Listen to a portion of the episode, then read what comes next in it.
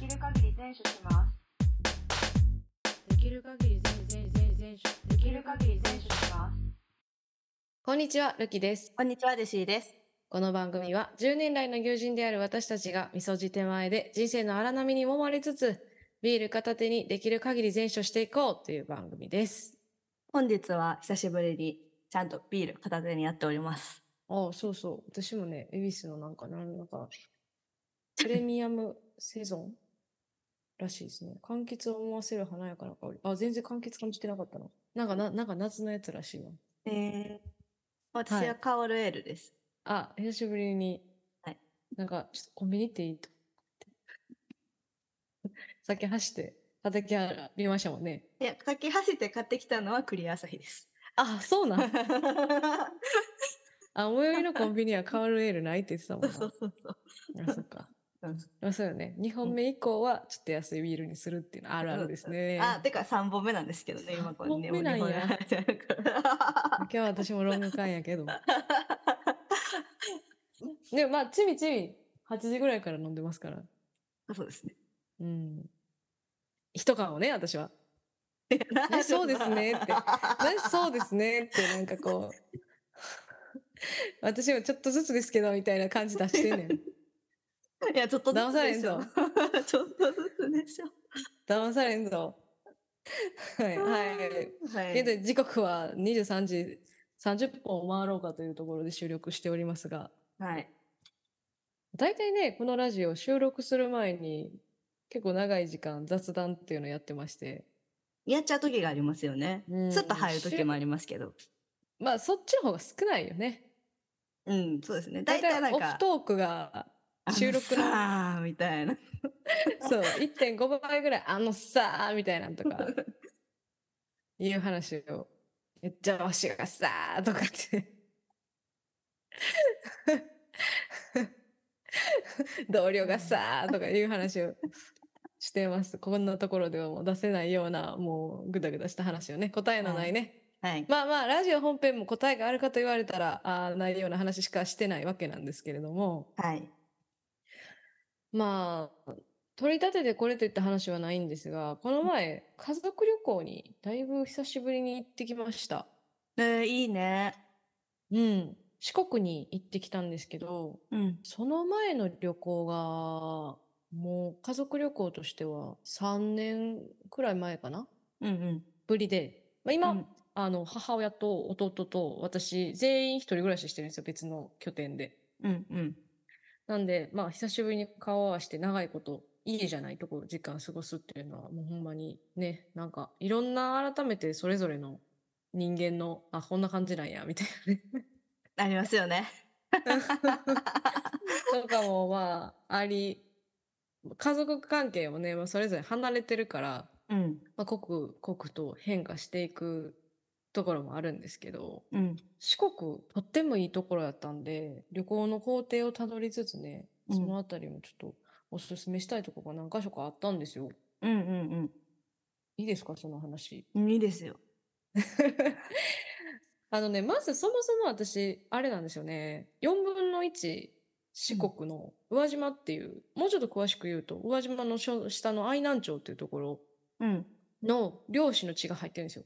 あ、そう、何県えっと、愛媛県そうなのね。私もね、徳島の地入ってますよ。あほんまにうん。あの関西はすごく四国から出てきたおじいちゃんおばあちゃんっていうのが多いと思うん。うねんなで私母方の父が愛媛やねんけどうん。父方の両親は徳島やねん、うまあーん。言うたらルーツおじいちゃんおばあちゃんまでたどったら4分の3四国なんですよねそうで今回はうちの母方のお父さうんんの故郷に行くっていうのがメインの目的や って、ー。めっちゃいいやん。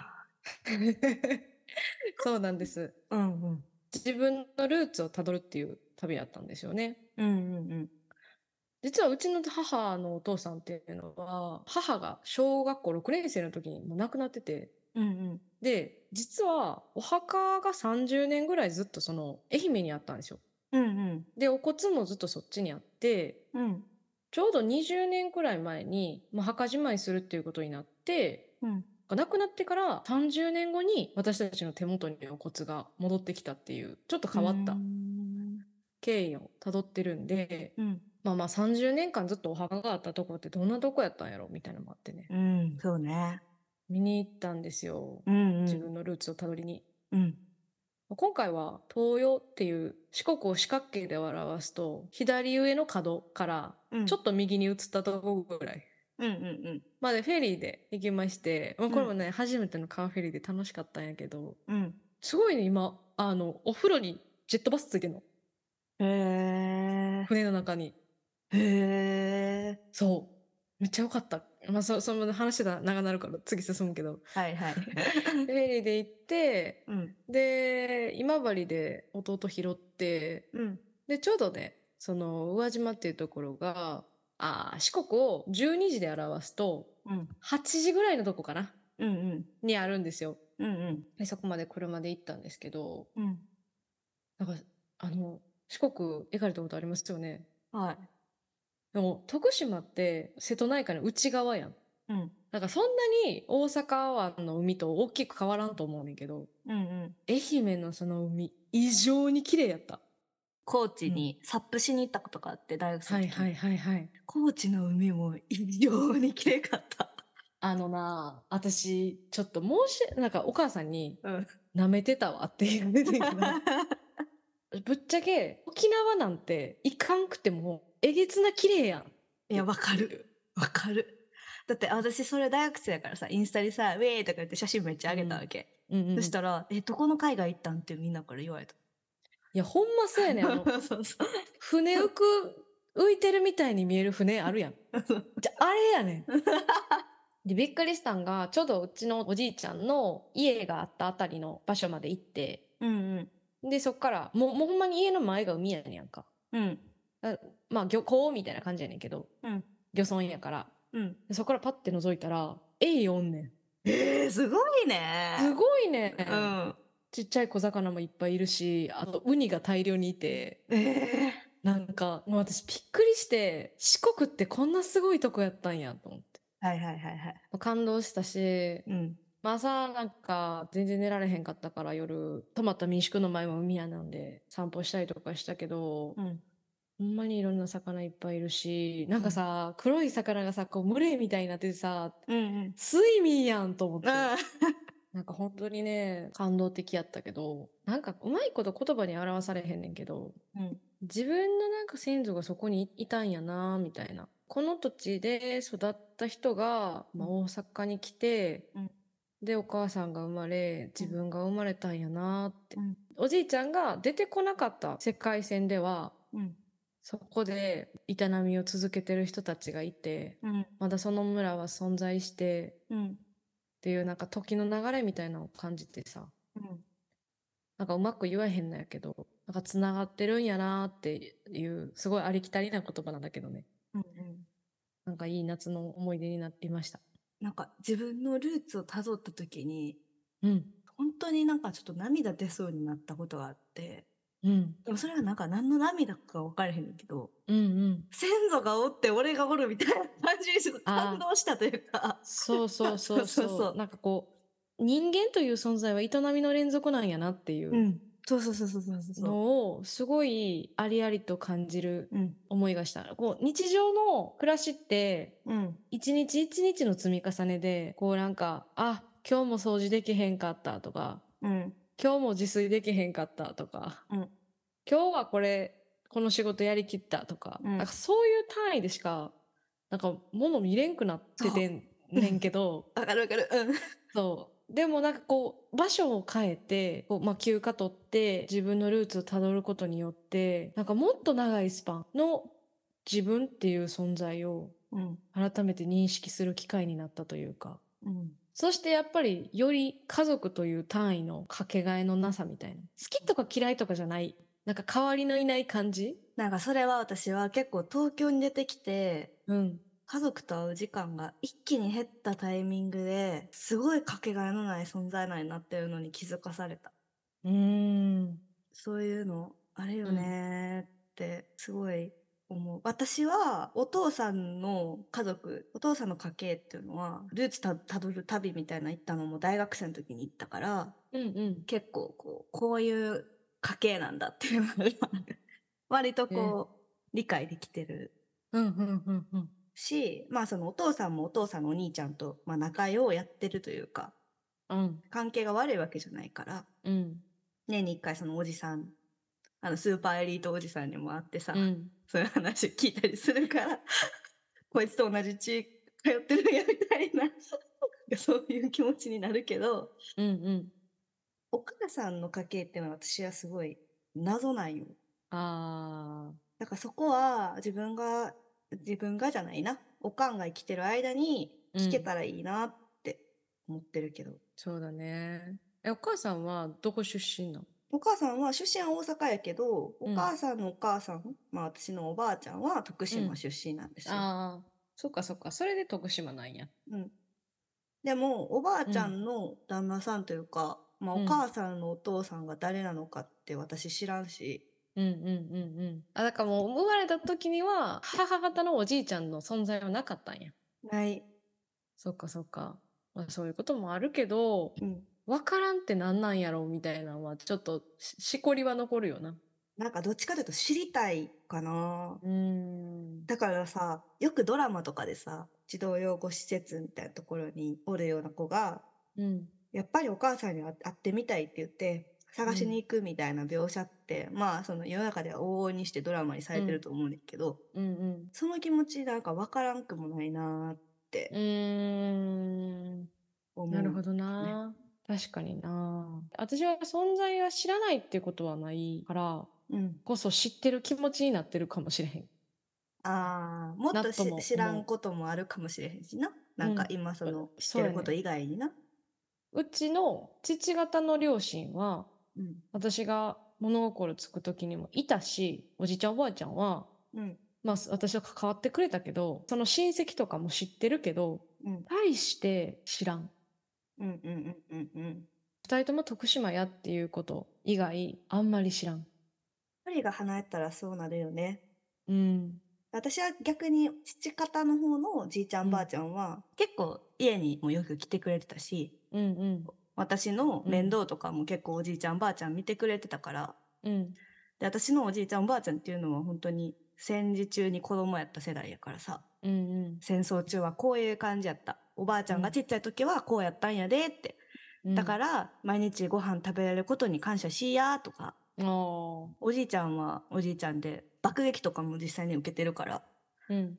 そういう話とかしてくれたり、うん。おばあちゃんのお兄ちゃんも特攻隊行って亡くなってるから、そういう話うんうんうんうんしてくれたり。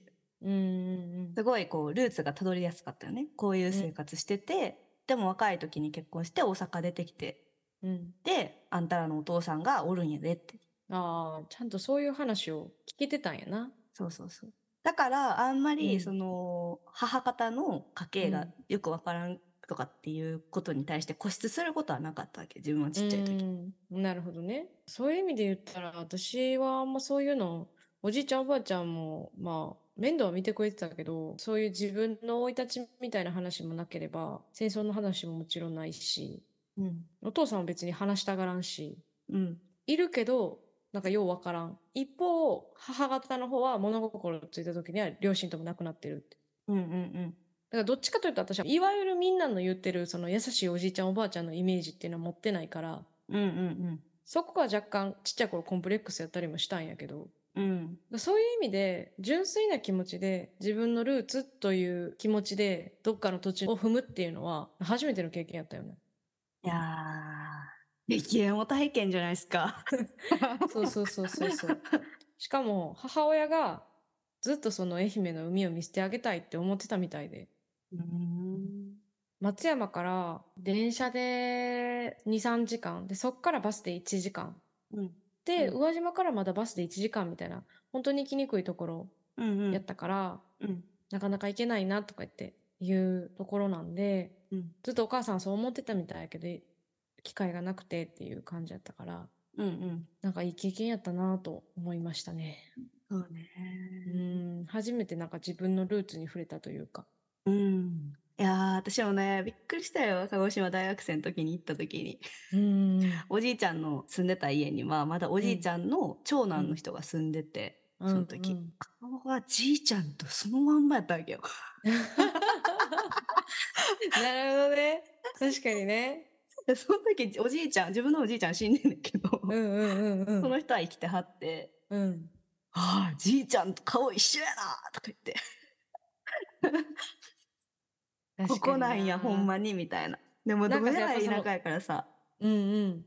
なんかその、本当に、しかも本当に、うん。な昔ながらの日本の家やねん。一階建ての、うん。全部畳で土間あって、うんみたいな。うんうん。よくある戦時中とかで描かれるようなあの家なわけよ。はいはい。すげえ。 だからその、おじいちゃんじゃない方の営みがまだそこにあるわけそようね。そうそうそうそう。自分と血を分けた。なんかすごい新鮮であり、初めてやけど、すごいノスタルジックな、なんか不思議な感覚よね。うん、でまだそこで畑もやってはって、うんうんじいちゃんよりも年上やのにまだ畑仕事毎日やってる。うん。うん。なんかよくダーツの旅とか出てくるそういうじいちゃんばあちゃんの感じよだから多分。はいはいはいはい。いやでも本当にそういう人が自分の先祖うん。にはいるんやってなんかその農民やからなんか農民ならではのそういうちょっとダメでも踏ん張るって続けるみたいなところとかうん。がそういうのが自分の中にあるのかなって勝手に思ってそれが勝手うんに自分の自信になるみたいなのはあるよね。うんうんうん。そうやな。そこの土地のエネルギーみたいなのが自分の中に入ってるんかもっていう、そうそうそういう気持ちに私もなりましたね。うんなんか貧しい村みたいやったけど、だからまあ貧しかったからみんな兄弟を頼って大阪に何人も出てきたみたいで、うん、そうそうそううそれで、も生活し、その土地で生活してる人はいないんやけど、うんおじいちゃんの兄弟が亡くなってそこで終わりやったみたいやけど、うんけどなあなんかこう貧しいっていうことと、まあ、生活するのはままあ貧しいんかもしらんけどその海の美しさみたいなのはなんかまた別で本当にありきたりな言葉になって嫌やけどうん、なんかわ我々は何か大事なものを忘れてないだろうかみたいな気持ちにもなったいりやわかるわかる わかるわかるこの素朴な営みの中であった大切な何かを私は都会で忘れていないだろうかっていう気持ちになったり なんか私今行ったら泣くんちゃうかなと思うな普通にもう都会の喧騒にやられすぎてる感じするからああもう一回行ってきた方がいいかもしれへんよ。いいかもしれへんなちょっとお兄ちゃんうん誘おうかな、うん。その後ね、まあ、感動も女子に、まあ、その、実は、あの、宇和島行く前に、あの、内子っていうとこも行ってんねんけど、まあ、それは割愛するとして、内子行って、宇和島行って、次、うん四国カルストに行ったんですよ。うん、うんうんめっちゃええな、あれ。うんうんむっちゃ行きづらいねん。愛媛からやと。うあん愛媛からやとじゃない。宇和島からやと。でも、うん松山からやとそんなに行きづらくないと思う。車はすごい獣道でしたけど。うんあれはね、一回行って損ないと思いました。で、その四国カルストに行く途中で、うんこれまたさ、高知と愛媛の県境なんですけど、うんすごい町がありまして、うんまあ、すごいってことはないんですけど、あの、建築家の熊健吾いるじゃないですか。はいはいあの、新しい国立競技場のうんデザインとかうんしてる。あの人が建築した建物が6つも1個のちっちゃい山ありの町にあるって知ってました。へえ知らん梼原町っていう町なんですけど、うんちょうどたまたま四国カルストに行く時にお昼ご飯を食べたかったから、ちょっと手前に町があるなと思って、そこのカレー屋さんに行って行ったんですよね。うんそしたらなんと、市役所、図書館、んで、ホテル、介護施設等々がうん全部熊健吾の木造建築。はいはいすっごいのよ。その市が存在してる場所もすごいのよ。うんうんもう超山ん中。うん別名雲の上そのうね町って言われてるぐらい、うんすごいよあの Google マップ今見てるけど何にもありませんほんま に、もうみんな Google マップで見てると、ほんまに山の中やのに、うん世界で一番熊健吾の建築が隣接してる場所なのよ。へえで、私全然知らんかった。全然ノーマークやったから、もうほんまにお恥ずかしいねんけど、うんまあもちろん、立ち寄って、その図書館とかも、図書館が一番入れて有名かなうんうんだみたいなんで、もう図書館も行ったんですけど、うん木のね、組み合わせた、こう、衣装がこう、天井にあしらわれてて、うんすごい立体的なうん建造物になってるんだけど、うんちょっと圧巻やった。うわなまあ熊健吾はすごいですからそう。でもこれなんでなんかなと思って気になって、あまりにも気になって調べたんですよ。うんそしたら、もともと高知県って結構林業が盛んらしくて、うん車走ったらよく杉とか見えたわ。うんうんで、高知県のある建築家さんが、高知県産国内産の木を、林業を保護して、木造の建築物を建てるっていう活動をずっと続けてたみたい。うんで、まあそれで別れかりし頃の熊健吾をうん梼原町にその建築家さんが招いたみたい。うんでそこで招待した建築家さんが建ててた木造の建築とかにすごい感銘を受けて、うん熊健吾は後に梼原町は僕の原点やってうん言ってるんだよね。うんへで、えその彼の原点を作った梼原町に対して、まあ、またその国産の木造建築を作るっていうその保存活動に対してもすごい賛同して、うん結果的に梼原町の建物を何個も駒健吾がデザインするっていう縁になったっていう話みたいなんだけどそこだけ急にめっちゃ外国人おったわまあそりゃそうですよだって世界の国なんですからそうなんですよだけどだけどね多分ねみんな知らないのここ日本人ってそういうとこあるよななんかさそうやねん私 えだからルーツを知ろうよっていう話よだからそれももうちゃんと日ほまにね本のいいとこをちゃんと知っとこうよっていう話やなってそうやねん、うんなんかな私この前上司にうんなんか海外行ったら世界観変わるとか言われて、うんなんかまあ別に私も海外行ったことあるけどさ、うんうんなんか、ほんまかいなと思ってたんやけど、うんえ、ちゃんと国内見たっていや本当にねいうのはずっと思ってて、うんいや、ほんまになんかそういう、とんでもない場所に、うんえ、こんなとこにみたいなもんが、うんいっぱいある。いっぱいあるも、もちろん木造やから、まあ、あの、裸足でどうぞ入ってくださいのよな。うんうんうんで、こう木に触れたりとか、いいよねあの杉そう板とかヒノキの板のさ裸足ではすれ合うあの感じ素晴らしいですよそう、そんな環境で子育てしたらええやろなと思うやん。うん思う思うそう。なんかね、ほんまに不思議な街でした。なんかでも四国ってそういうの多くない多いのよ。なんか芸術家がすごい魅了されてる感じなんかななんかね、ちょっとね、まあ、もしかしたら、お遍路さんとかある関係かもしらんけど、なんあか若干な、神っぽかった。ー になんかペラい言葉でまとめたな今いなやんか なんかねそ、の神々しいというかそういう感じですしごょくね、四国自体が神聖うんわかるわかるそれすごいなわかる感じはして、でもほんまに四国からすると、その梼原町もそうやし、その私が行った宇和島のちょっと南のとこもそうやけど、うんなんかその、すごく資本主義的なものはないんだけど、うんそれがすごくなんていうか、透き通ってる感じ。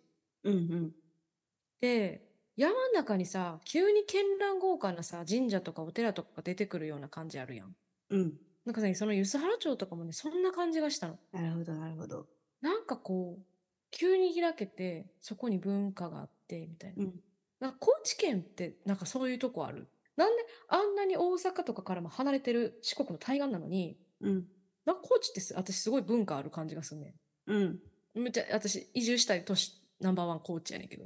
うんでもわかるでそれ気持ちわかるやろうんわかるめっちゃなんわかかるね、関西の人はなんか行ったことあるからすごい共感しやすいんじゃないかなって思うけどねうん。関東からやとなかなか行きづらいからみんなあんま旅行とか行かへんかもしれへんけどそうやろな、なんかね、私は東北もちょこちょこ好きで、まあ、うん3回ぐらい行ったけど、うん東北もね、すごい神聖な感じはする。はいはいはいだけど、なんかちょっとな、違う。やっぱりその島として独立してるっていうのとうん。まあそので前提東北もこれはそうやけど自然が多いっていうのと、うんうんやっぱその島として独立したら日本もそうやけどその文化がすごい独立性の高いものになっていくじゃないですかそうだね。そういうのは四国にもあるのかもしれないですねそうやな。あとうんなんか、温暖なんよな。やっぱりまだ。うんその東北とかよりも。そうねな人からおんの気がな明るなるよなそうやね。なんかうん温暖だけど、まあなんかこう、まだ自然が勝ってるっていう感じなんかな。なんか人間が場所を借りさせてもらってる感じがすごいする。だあーわかるわかるわかるから自然とか、なその神様ってその、なんかこう、しいいある種自然と一緒みたいな感じ、感覚あるやん。うん八百万の神みたいなこともそうやけど、まあそれ日本人の感覚ですけどはいそう超、超日本の古来の感覚、日本人の感覚やけど、うんそう、なんていうか、その、自然と神っていうのは大体こう、分けて考えることができなくて、うんその四国という島自体にそういうまとった空気があって、うんそこの一部分を借りて人が住んでるというか、うんうんで、なんかそこをす、の恵みみたいなのを海から取ってきたりとか、うんまあちょっともういただいてるうんっていう感じがこう全体的になんかあるような気がして。すごいわかりますねそのなんか感すじごい土地として透き通ったものに感じるね。そうですねうーん。なんか改めて、結局結構長い間旅行行ったんですよ。3泊かなフェリー入れたら。うーんそう。その後もまあ、梼原町行って、四国カルスト行って、で、高知市内で泊まって、うんあと、今あの、朝ドラやってるでしょ。あそうなのらんまんっていうやつをやってるんですけど、うんなんかその植物学者うんの話なんですよね。神神木隆之介が植物学者のなんとか万太郎っていう植物学者の役をやってるんだけど、うんその人が作った植物園うんうんに最後お母さんが行きたいって言ったから行って帰ってきた、ううんそこもねもう結構広かったすごいなと思ってそこも面白かったのがうんなんか植物園って言ったらいわゆるその世界の花とか世界の植物とかを展示してるみたいなのが多いけれども、うんどっちかというと、日本の原生のものを名前をつけて展示してるみたいなうん感じやから、なんかよく見る草に、なんか行々しく札ついてあるみたい行々しく笑った な。でも、まあ、日本の植物研究ってこういうところから始まったんやな、みたいな。うんうんまあ確かにその名前知らんけれども、ある植物っていうのはたくさんあって、うんそれにも一つ一つ名前がついてるわけだから、うんで、それ改めて、ああ、これとこれはこう違うんやな、とか、うん面白かったですね。いやーいい旅ですねそうですね。またこれもあの、あえて自分の車で行ったんですよ。